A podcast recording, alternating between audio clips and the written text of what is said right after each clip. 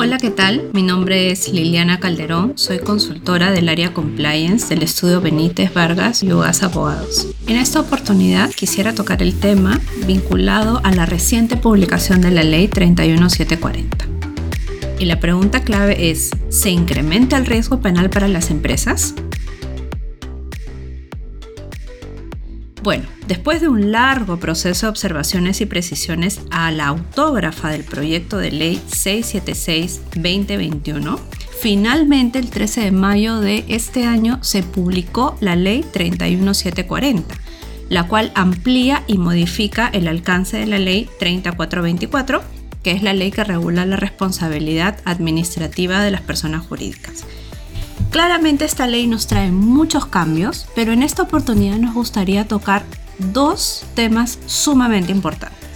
El primero que ha causado mucho revuelo en la comunidad corporativa, en el sector empresarial, es que la persona jurídica que cometa un delito ya no podrá eximirse de responsabilidad penal pese a contar con un programa de cumplimiento o modelo de prevención si es que el delito es cometido por sus socios, directores, administradores de hecho, de derecho, representantes legales apoderados con capacidad de control de la persona jurídica. En estos casos, el juez tendrá que imponer únicamente la pena de multa, la cual se puede reducir hasta el 90%. Claramente esto ha generado mucha eh, sorpresa y preocupación pero, ¿qué debemos hacer frente a este cambio normativo? Nuestra recomendación más bien es que se fortalezca el gobierno corporativo de las personas jurídicas, que se realce todo lo vinculado con este concepto de tone of the top o importancia al compromiso y liderazgo que tiene que tener la alta dirección en la toma de decisiones. Nosotros consideramos que eso es sumamente clave para que la persona jurídica pueda defenderse adecuadamente cuando tenga que tomar una decisión vinculada a estos nuevos riesgos legales.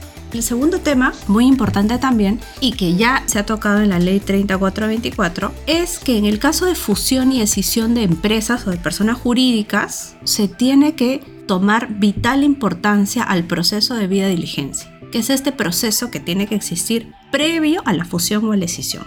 Y claro, uno se pregunta, ¿cuál es el estándar? ¿Hasta dónde tengo que averiguar si tengo que realizar un proceso de fusión o una decisión? Y lo clave aquí es que podamos oponer frente a la autoridad que hemos sido diligentes, es decir, que hemos hecho las preguntas, no nos hemos conformado con la información, sino que la hemos verificado y que hemos llegado a un juicio razonable de que esa empresa con la cual me voy a fusionar, respecto de la cual se va a escindir, pues no cuenta con alguna investigación, por ejemplo, penal en curso o no existe un riesgo relevante para la persona jurídica. ¿Qué opinan ustedes? ¿Qué acciones implementarían para reforzar el gobierno corporativo en sus empresas? Muchas gracias por escuchar, espero que este breve análisis les sirva para tomar mejores decisiones. Soy Liliana Calderón, nos vemos en un próximo episodio de BUBU Podcast. Hasta la próxima.